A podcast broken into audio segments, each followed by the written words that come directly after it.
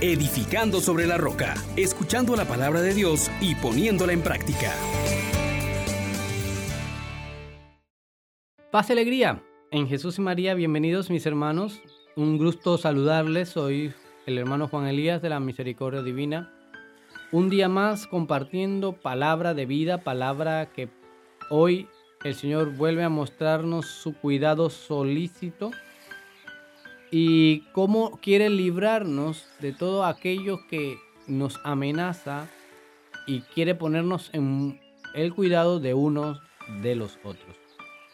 Vamos a escuchar al profeta Ezequiel en este discurso que le da contra los pastores en el capítulo 34, versículos del 1 al 11. Pero antes, invoquemos al Espíritu Santo diciendo, oh gran poder de Dios, enciéndenos en tu fuego el amor oh Espíritu, que vienes de lo alto, llénanos de Dios, oh Espíritu, óleo santo, úngenos en el amor.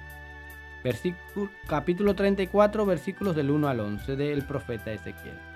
En aquellos días me vino esta palabra del Señor, hijo de Adán, profetiza contra los pastores de Israel. Profetiza diciéndoles, pastores, esto dice el Señor, hay de los pastores de Israel que se apacientan a sí mismos ¿No son las ovejas lo que tienen que apacentar los pastores?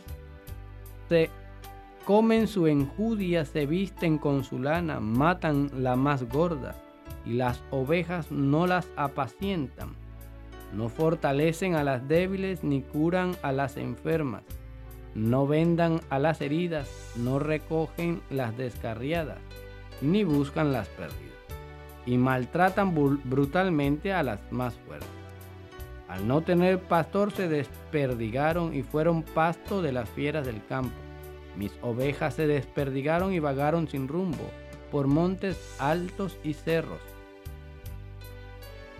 Mis ovejas se dispersaron por toda la tierra, sin que nadie las buscase siguiendo su rastro. Por eso, pastores, escuchen la palabra del Señor. Lo juro por mi vida, oráculo del Señor. Mis ovejas fueron presa de mis ovejas fueron pasto de las fieras del campo por falta de pastor, pues los pastores no la cuidaban. Los pastores se apacentaban a sí mismos. Por eso, pastores, escuchen la palabra del Señor. Esto dice el Señor. Me voy a enfrentar con los pastores. Les reclamaré mis ovejas. Les quitaré de pastores de mis ovejas para que dejen de apacentarse a sí mismos los pastores. Libraré a mis ovejas de sus fauces para que no sean su manjar Así dice el Señor. Yo mismo en persona buscaré a mis ovejas, siguiendo su rastro. Palabra de Dios. Te alabamos, Señor. Hermanas, hermanos, hoy pues este discurso de contra los pastores va a presentar un reclamo que Dios hace sobre todo a aquellos a los que ha confiado el cuidado de su pueblo. Pero también podemos traer, hermanas, hermanos, esta realidad a cada una de nuestras pequeñas o grandes responsabilidades con el cuidado de aquellas cosas y sobre todo de aquellas personas que Dios nos ha confiado. Pues sí, mi hermana, mi hermano, eh, Dios está contando en principio contigo y conmigo para cuidarnos, para ayudar a ayudar, para que podamos ofrecerle un mejor futuro a los que están a nuestro alrededor.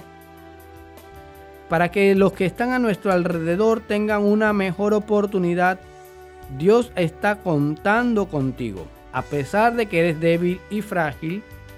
Pero si trabajásemos en equipo, haríamos que esto de verdad sea un consuelo para el corazón de Cristo. La solidaridad, el, dar ese extra, esa limosna, esa ofrenda de mí mismo en una actitud generosa en vez de tanto egoísmo y de buscar nuestro beneficio personal.